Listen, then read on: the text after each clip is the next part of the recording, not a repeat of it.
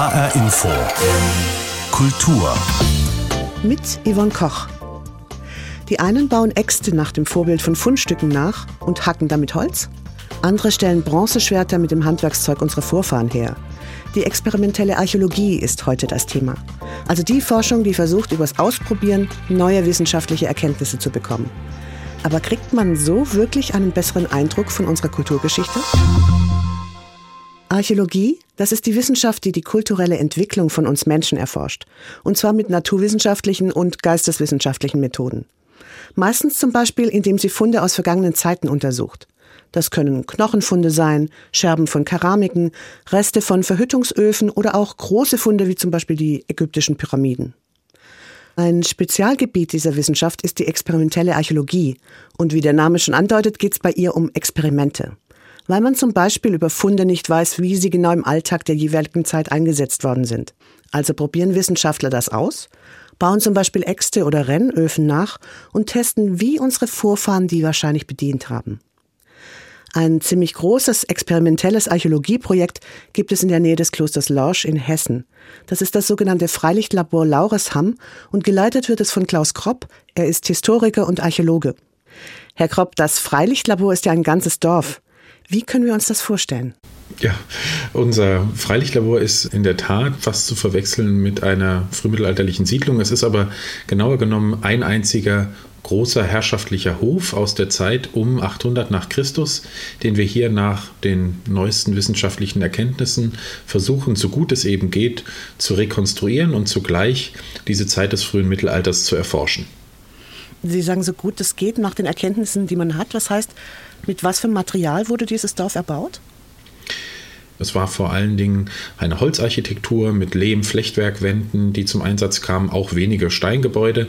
Ähm, ein Großteil unserer Dächer ist tatsächlich mit Red gedeckt. Dieser Herrenhof müssen Sie sich vorstellen als eine Art Sitz eines ähm, Grundherren, der von dort aus seine Güter verwaltet hat. Und wir wollten eben idealtypisch rekonstruieren, wie sowas eben vielleicht ausgesehen hat. Und oftmals gehört nach den archäologischen Befunden, die wir haben, dort auch eine eigene Grablege dazu, äh, die bei uns eben dann auch zur Rekonstruktion einer frühmittelalterlichen kleinen Kapelle geführt hat, weil wir damit vor allen Dingen auch Querbezüge zur Welterbestätte Kloster Lorsch ziehen können, ähm, zu der wir ja formal ähm, didaktisch auch gehören. Und dieses mittelalterliche Dorf, das haben Sie natürlich nicht nur so aus Spaß aufgebaut. Sie sind ja Wissenschaftler. Was genau erforschen Sie da jetzt? Es geht darum, neue Perspektiven und neue Einblicke in diese Zeit des frühen Mittelalters zu erlangen. Also in dem Moment, in dem wir nicht nur darüber lesen in schriftlichen Quellen, wie so ein Hof vielleicht organisiert war, sondern tatsächlich mal versuchen, solche Forschungsthesen auf Herz und Nieren zu prüfen, diese Häuser versuchen, so gut es geht, zu rekonstruieren, Raumklimaexperimente in den Häusern zu machen oder frühmittelalterliche Landwirtschaft zu rekonstruieren, dann wollen wir da auch tatsächlich etwas über diese Zeit lernen. Und äh, da spielt das wissenschaftliche Experiment als Kernpunkt auch der experimentellen Archäologie bei uns eine ganz, ganz zentrale Rolle. Aber das kann ich mir noch nicht richtig vorstellen. Okay, Sie machen da Experimente, aber wie? Mhm. Kleiden Sie sich wie die Menschen im Mittelalter und leben deren Alltag nach oder ja. arbeiten Sie mit dem Werkzeug der damaligen Zeit? Wie sieht das konkret aus? Denn auf der einen Seite geht es darum, zum Beispiel, wie ich einen Balken im Frühmittelalter bauen habe. Große Sägen waren damals noch nicht im Einsatz, es gab sogenannte Bartäxte.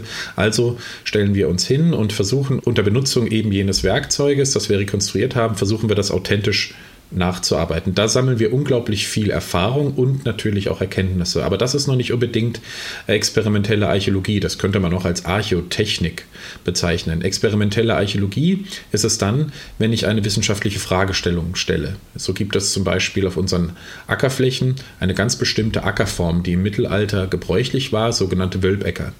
Und da haben wir jetzt wissenschaftliche Gerätschaften wie eine Klimastation aufgebaut.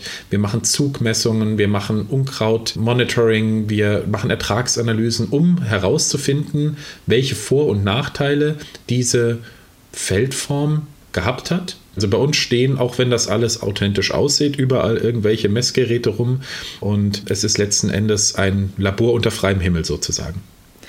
Und irgendwas machen Sie auch mit Ochsen. Also pflügen Sie damit nur die Äcker oder haben Sie mit denen noch was anderes vor?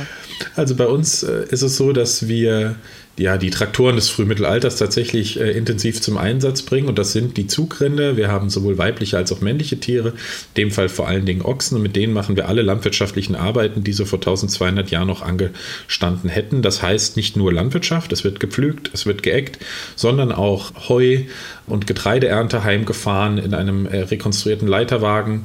Es wird auch Holz gerückt. Also wir machen so ziemlich alle Arbeiten, die man damals auch gemacht hat, auch heute mit diesen Rindern. Okay, das hört sich an, als ob Sie da ziemlich körperliche Arbeit auch verrichten müssen. Aber das stimmt. Ab, aber abgesehen von den Muskeln, die Sie jetzt gekriegt haben, wahrscheinlich, was kam denn bei Ihren Experimenten raus? Also haben Sie da schon richtig Erkenntnisse, wo Sie gesagt haben, okay, das wussten wir jetzt vorher noch nicht, das haben wir jetzt rausgefunden? Was ich sagen würde, ist, dass wir gelernt haben, dass man die Arbeitsweisen, die handwerklichen Kenntnisse und auch die Bodenbearbeitungsmethoden der damaligen Zeit ernst nehmen muss und einfach verstehen muss, dass die Menschen damals auch nicht weniger schlau waren als wir und versucht haben, das Beste herauszuholen. Wir müssen von einer sehr, sehr hohen Handwerkskunst ausgehen. Das sehen wir bei vielen Dingen, die wir verzweifelt versuchen zu rekonstruieren. Und damals haben die das mit viel einfacheren Mitteln viel besser hinbekommen, als wir das vielleicht heute versuchen. Und das ist auf der einen Seite spannend. Und auf der anderen Seite spannend ist, dass wir auch lernen, dass es tatsächlich aus dem Mittelalter auch was fürs Hier und Jetzt zu lernen gibt.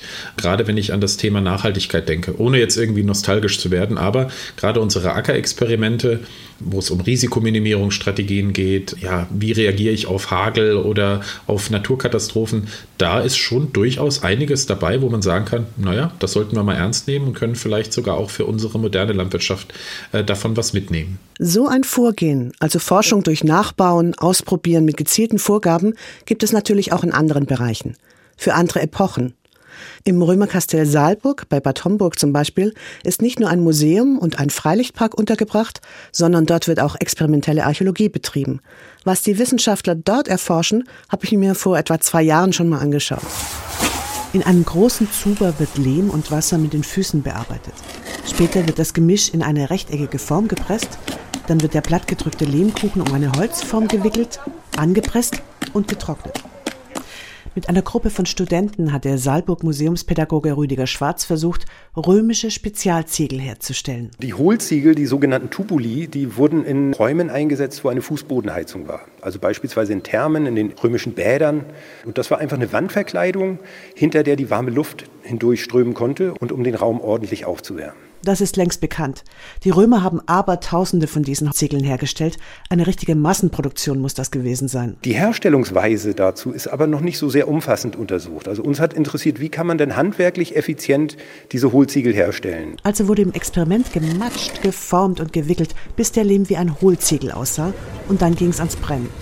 Im nachgebauten Römerofen versteht sich. Das Resultat? Manche Ziegel waren danach etwas krumm oder sogar nicht ganz dicht für eine römische Heizung also unbrauchbar. Wir haben erstmal festgestellt, wir kriegen das einigermaßen hin, müssen an der handwerklichen Fertigkeit aber noch ein bisschen arbeiten. Und Rüdiger Schwarz ist sich sicher, die römischen Ziegelbauer waren hochspezialisiert, möglicherweise auch jeder auf genau einen Arbeitsschritt, um schnell und effektiv diese Massenware zu produzieren.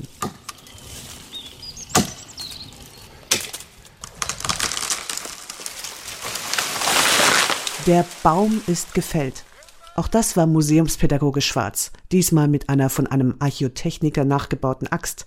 Und auch dabei hat er neue Erkenntnisse gewonnen. Also der grundlegende Unterschied zwischen den römischen Äxten und dem, was wir heute so kennen, ist, dass die Römer ihre Äxte von oben geschäftet haben, während wir ja heutzutage den Schaft von unten einführen und oben verkeilen. Der römische Stiel war nicht verkeilt, fand Schwarz heraus. Und dann war der auch noch aus einem leichten Haselnussholz. Ich fand immer, diese Äxte sehen so aus, als wenn man die nicht richtig benutzen kann. Im Praxistest hat sich gezeigt, dass das wunderbar funktioniert und ich konnte die schäften mit verschiedenen Hölzern, habe Äxte nachgebaut und festgestellt, dass die zum Bäumefällen, zum Feuerholz machen, ganz fantastisch geeignet sind. Ähm, ich war völlig überrascht. Rüdiger Schwarz ist richtig begeistert von der römischen Axt. Der Schaft kann ruckzuck ausgetauscht werden oder Kopf und Stiel bleiben zerlegt und passen dann besser ins Marschgepäck. Man merkt, dass der Wissenschaftler diese besondere Art der Archäologie liebt. Ja, das ist eine tolle Sache. Also man freut sich immer, wenn man was Neues rausfindet. Wir möchten neue Erkenntnisse gewinnen, nicht um der Erkenntnisse selbst willen, sondern damit wir besser verstehen, wie die Leute gelebt haben und damit wir auch unseren Besuchern immer mal was Neues erzählen können. Apropos Neues erzählen. Das können die Saalburg-Mitarbeiter jetzt auch über einen weltweit einzigartigen Fund. Die Archäologen fanden schon im frühen 20. Jahrhundert eine 2,60 Meter lange massive Eichenholzbohle, also ein Brett. Dass das Teil einer kniehohen Werkbank war, fanden die Wissenschaftler schnell heraus. Aber warum war da ein quadratisches Loch in der Werkbank und trapezförmige Kerben an der Seite? Ein Rätsel. Also haben die Saalburger wieder experimentiert. Da haben wir einen Kontakt gehabt zu einem amerikanischen Holzhandwerker, Chris Schwartz. Und daraufhin hat er eine Rekonstruktion erstellt. Christopher Schwartz hat also im fernen Kentucky die Werkbank nachgebaut und tatsächlich eine mögliche Erklärung für das Loch gefunden. Die Römer hatten noch keine Schraubzwingen. Deshalb haben sie einen Holzbalken in das Loch gesteckt, an dem entweder eine Art Metallspieß oder auch eine Gabelung befestigt war, mit der ein Brett eingeklemmt werden konnte und in den seitlichen Kerben können Klötze eingesetzt werden, sodass Hobeln, Schrauben oder Sägen problemlos möglich ist. Und genau das macht der Handwerker aus Amerika jetzt auch. Ich habe schon einige dieser Werkbänke gebaut, für mich selbst und für Kollegen. Und ich liebe es, darauf zu arbeiten. Ich arbeite fast jeden Tag damit. Und höchstwahrscheinlich wird der Mann aus der Praxis auch noch öfter Archäologen unterstützen. Denn vor allem die römischen Handwerker haben ihn hörbar beeindruckt. Wenn du römische Holzarbeiten anschaust, dann wird ziemlich deutlich, dass die römischen Handwerker mindestens so begabt, wenn nicht sogar besser waren als Holzarbeiter heutzutage. Und dass sie das auf einer so unglaublich einfachen Werkbank gemacht haben, macht es noch erstaunlicher. Experimentelle Archäologie kann also wirklich tolle Erkenntnisse bringen, von denen wir sogar heute noch profitieren können. Aber gehen wir nochmal zurück zum Freilichtlabor Laureshamm. Wir haben ja vorher schon erfahren, dass da auch mit wissenschaftlichen Methoden experimentiert wird, um ein genaueres Bild über das Leben in der merowingischen Zeit, also im frühen Mittelalter, zu bekommen. Das hat uns der Leiter Klaus Kropp schon verraten. Aber jetzt mal andersrum gefragt, wo ist experimentelle Archäologie nicht sinnvoll? Das ist eine gute Frage. Ich meine, man muss sich überlegen, was man über diese Zeit herausfinden möchte. Und es gibt Dinge, die wir einfach nicht herausfinden können. Wir haben eine Zeit des Mittelalters, in der beispielsweise Wissen vor allen Dingen mündlich tradiert wurde. Wir können das nicht rekonstruieren, wenn es um Gesellschaftsstrukturen geht, um Ideen geht, das können wir schlecht rekonstruieren. Also da ist man dann eher auf der praktischen Ebene äh, beschränkt bei der experimentellen Archäologie. Für Ihre Forschung jetzt speziell wurde jetzt dieses ganze Dorf aufgebaut. Und mal ketzerisch, lohnt sich denn der Aufwand? Ja, auf jeden Fall hat sich dieser Aufwand gelohnt, weil wir nur durch diesen stimmigen Aufbau auch tatsächlich verstanden haben, wie sich einzelne Dinge bedingen. Wenn wir viele verschiedene Hausvarianten ausprobieren mit unterschiedlichen Konstruktionsweisen und Konservierungsmethoden für die Pfosten, dann lernen wir jedes Jahr was dazu und haben auch ständig neue Ideen, was es noch Neues zu erforschen gibt. Es hört sich so an, als ob Ihr Experiment dort wirklich Sinn macht müssen Sie sowieso von überzeugt sein, ist klar. Aber gibt es denn auch irgendwie Grenzen? Also jetzt nur mal so als Beispiel, wenn man eine Pyramide nachbaut mit den Methoden der Ägypter samt Sklavenhaltung oder was weiß ich, die Bestattungsriten der Wikingerzeit nochmal aufleben lässt, ist das noch sinnvoll? Nein, da muss man ganz klare Grenzen setzen. Ähm, und da kann ich Ihnen auch ein ganz konkretes Beispiel nennen. Wenn wir mit unseren ähm, genannten Zugrindern arbeiten, dann verwenden wir dafür die schweren Arbeiten ein modernes Anspannungssystem, sogenanntes Drei-Polster-Kommand bei den Rindern, das tiergerecht ist. Und da wollen wir keine primitiven Joche verwenden, wie sie vielleicht damals verwendet worden sind, sondern wir möchten, dass das Tierwohl im Vordergrund steht. Und da sind auch beispielsweise bei anderen Dingen die Grenzen ganz klar gesteckt. Warum sollte ich in Lederschlappen auf dem Acker rumrennen und versuchen, mittelalterlich zu pflügen? Ist einfach nicht schön, wenn Ihnen ein 800 Kilo Ochse auf den Fuß tritt. Da ziehe ich lieber Arbeitsschuhe an. Und das ändert ja auch nichts am Experiment. Mhm. Gut, habe ich verstanden. Ich habe auch verstanden, was es der Wissenschaft bringt. Aber haben denn auch Laien Nutzen davon, von den Sachen, die Sie dann in Laurishamn machen? Wir haben eigentlich ein Stück weit ein Erfolgskonzept ähm, hier präsentiert, wenn wir nämlich die Besucher an die Hand nehmen und in das Freilichtlabor führen und sagen, es ist gar nicht alles so klar, wie wir das manchmal glauben oder wie uns das ein historischer Roman oder irgendeine Serie vermittelt oder eine Dokumentation, sondern wir wissen noch ganz viele Dinge nicht über dieses Mittelalter. Und äh, wir nehmen dann die Besucherinnen und Besucher an die Hand und lassen sie eben an diesen Forschungskontroversen teilhaben, auch mal was anfassen, einmal auch ausprobieren und das kann ich auch ganz ehrlich sagen, wir lernen noch immer mal wieder von Besuchern. Wenn irgendein Experte kommt, der sich in einem Bereich vielleicht besonders gut auskennt, dann ist da immer wieder auch neue Erkenntnis dabei, die wir dann auch in unsere eigene Arbeit umsetzen können. Also ich würde schon sagen, der Besucher hat auch was davon. Eine andere Art, den Alltag unserer Vorfahren zu erforschen, ist es, ihn ein Stück weit auch zu leben. Und es begeistert erstaunlich viele Menschen, zum Beispiel mit Tuniken, Plates oder Kilts bekleidet, in Zelten oder Hütten zu leben und sich ein paar Tage lang in die Welt der Kelten zurückzuversetzen. In einer Fernsehreportage des Saarländischen Rundfunks hat mein Kollege Sven Rech den Verein Hochwaldkelten in ihrem Lager besucht. Ein kleines gallisches Dorf. Sieht aus, als wenn man Brei machen. Im Kessel brodelt ein Zaubertrank und auch sonst bemühen sich die Hochwaldkelten in Otzenhausen um möglichst echtes Gallier-Feeling. Willkommen in der Bronzezeit. Seit fast 20 Jahren betreibt der Verein das, was man experimentelle Archäologie nennt. Das bedeutet, alles selber machen mit den Mitteln und Methoden von vor 3000 Jahren. Versuche eine Form zu erzeugen für den ältesten äh, Metallfund hier in der Region. Da hat man vor über 100 Jahren einen Kupferbeil gefunden und das wollen wir jetzt mal hier versuchen nachzuarbeiten und es zu gießen und mal gucken, was rauskommt. Ne?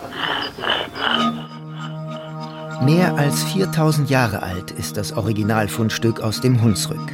Ein Mensch der späten Kupferzeit hat es hergestellt, mit nichts als ein bisschen Feuer, offenbar viel Erfahrung und noch mehr Mühe.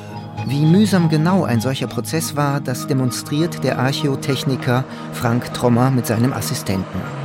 Die beiden sind Spezialisten für antike Metallverarbeitung und für magische Momente.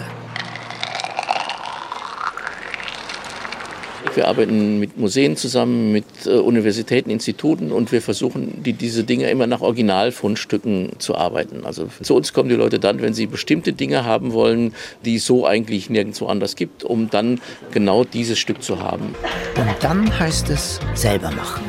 Die Hobbykelten aus dem Hochwald wollen schließlich herausfinden, wie die echten Kelten das alles hinbekommen haben, was wir heute ein primitives Werkzeug nennen.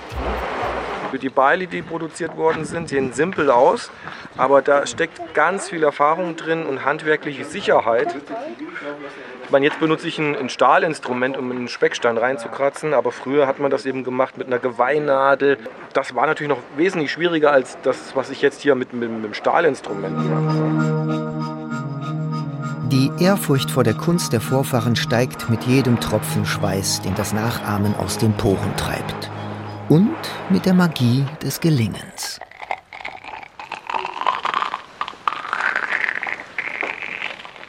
Ist das nicht ein Erbe, wo man sagt, das müssen wir weiter bearbeiten, können wir da nicht noch mehr rausholen? Eben das, was eben ein Weltkulturerbe ausmacht. Denn das ist das, denke ich, auch, was wir in dieser Region haben. Nur ein paar große Schritte sind es vom Keltendorf hinauf zum Ringwall von Otzenhausen.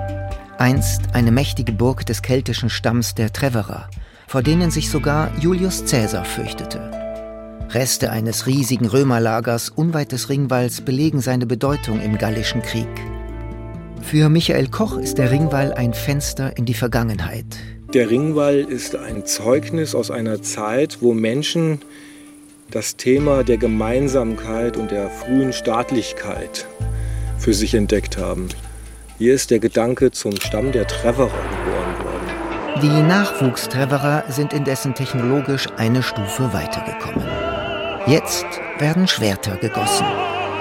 Ebenfalls nach Originalfunden aus dem Saarland. Der Sprung vom Kupfer zur Bronze hat hier nur einen Tag gedauert. In der Geschichte der Menschheit waren es Jahrtausende. Und es braucht natürlich einen Archäologen, um das wiedergeborene Schwert sorgfältig aus seiner Form zu befreien. er zelebriert das jetzt. Wenn du sehen willst, äh, wie dick die Lage ist, die da drauf gekohlt ist, kann man jetzt, deswegen habe ich es ja gemacht. Man nennt das ein Profil. Ein Schwert schmiedet man jedenfalls nicht an einem Tag. Aber was lange währt. Das ist aber schon mal sehr gut. Ich glaube, das ähm, wäre für die äh, Menschen früher schwer möglich gewesen, es noch blanker zu bekommen, sage ich mal. Ja, das macht einen auch schon ein bisschen ehrfürchtig, wenn ich jetzt überlege, wie viel Arbeit ich jetzt allein nur für das Schleifen und das Entgraden und das Polieren da reingesteckt habe. Wenn ich darüber nachdenke, dass sie das halt eben vor so langer Zeit auch schon alles gemacht haben, gut ab. Man spürt ganz deutlich die Begeisterung bei den Menschen, die versuchen, das Leben unserer Vorfahren zu erforschen. Und da ist es auch offenbar egal, ob sie versuchen, den Alltag der Kelten oder Römer, das Leben der Steinzeit oder im Mittelalter nachzustellen. Wir haben ja auch schon gehört, dass durch die experimentelle Archäologie die Wissenschaft sehr profitiert. Man zum Beispiel endlich rauskriegt, wozu Kerben an einer römischen Werkbank gut waren oder wie Arbeitsabläufe von Schwertgießen bis zur Ziegelherstellung aussahen. Aber es geht ja auch ein bisschen darum, das Leben unserer Vorfahren für uns alle erlebbar zu machen, nicht nur für die Wissenschaft. Und da kommt jetzt zum Beispiel der Verein Zeiteninsel in Marburg ins Spiel. Die Mitglieder dort machen nämlich keine experimentelle Archäologie, sondern lebendige Archäologie. Andreas Tietmann ist der Vorstand der Zeiteninsel und selbst auch Archäologe. Was ist denn eigentlich gelebte Archäologie? Das ist der Versuch, äh, sich der ehemaligen Realität anzunähern äh, und das natürlich in die Vermittlung äh, zu bringen und das jedermann, Frau erlebbar zu machen. Aber machen wir es mal konkret. Verkleiden Sie sich wie Steinzeitmenschen oder Kelten und leben wie unsere Vorfahren in Hütten und Höhlen? Das will ich nicht ausschließen. Das äh, machen die, macht der eine oder andere äh, sicherlich auch mal, um äh, die Darstellung oder die Vermittlung noch zu intensivieren, auch vielleicht um sich selbst ein ähm, bisschen tiefer reinzuversetzen in die Epoche. Aber in der Regel ähm, ist das nicht unbedingt ein integraler Bestandteil der Vermittlungsarbeit. Das heißt also, Ihr Verein hat sich Vermittlungsarbeit auf die Fahnen geschrieben. Dass Sie vermitteln das Wissen, das Wissenschaftler, Archäologen, auch experimentelle Archäologen rausgekriegt haben. Was machen Sie da genau? Also zunächst mal sind wir nicht nur ein Verein, sondern wir sind auf dem Weg dazu, ein reguläres Museum zu werden, ähm, archäologisches Freilichtmuseum, das erste dieser Art in Hessen überhaupt. Und im zukünftigen Museumsbetrieb und auch jetzt im vorläufigen Betrieb, den wir schon laufen haben, versuchen wir Kenntnisse begreifbar zu machen, anschaulich und handgreiflich zu vermitteln. Das heißt, wir bieten interessierten Besuchern, Besucherinnen die Möglichkeit, beispielsweise ja, Feuer ohne Feuerzeug zu machen oder am Webstuhl Textilien herzustellen oder aus Naturfasern Behältnisse herzustellen oder Seile zu drehen oder ähm, Eisen zu schmieden, äh, zu Werkzeug, zu Geräten oder zu irgendwas zu schmieden. Aus Stein, äh, Feuerstein zum Beispiel scharfe Geräte herzustellen. Also das machen Sie dann nur vor und zeigen das, wie das geht, oder dürfen die, die Besucher das auch selbst machen? Nein, die Besucher dürfen das auch selbst machen. Vorführen ist das eine, aber selbst Hand anlegen und ausprobieren und ähm, machen und tun, Learning by Doing im besten Sinne sozusagen, ist das andere und das ist der wichtigere Teil der Vermittlungsarbeit. Wir sind und wollen sein ein Museum zum Anfassen, zum Mitmachen, zum Ausprobieren.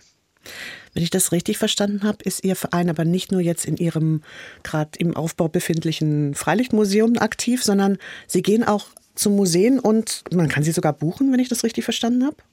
Ja, wir haben mittlerweile uns weitreichende Expertise angeeignet, kann ich so sagen. Äh, viele Mitglieder des Vereins äh, und der verschiedenen Arbeitsgruppen sind inzwischen so tief in die Materie eingedrungen und eingetaucht und haben sich äh, dort Fertigkeiten angeeignet, dass sie bereit und in der Lage sind, das auch außerhalb unseres Hauses zu vermitteln und anzubieten, quasi als Dienstleistung für andere Museen.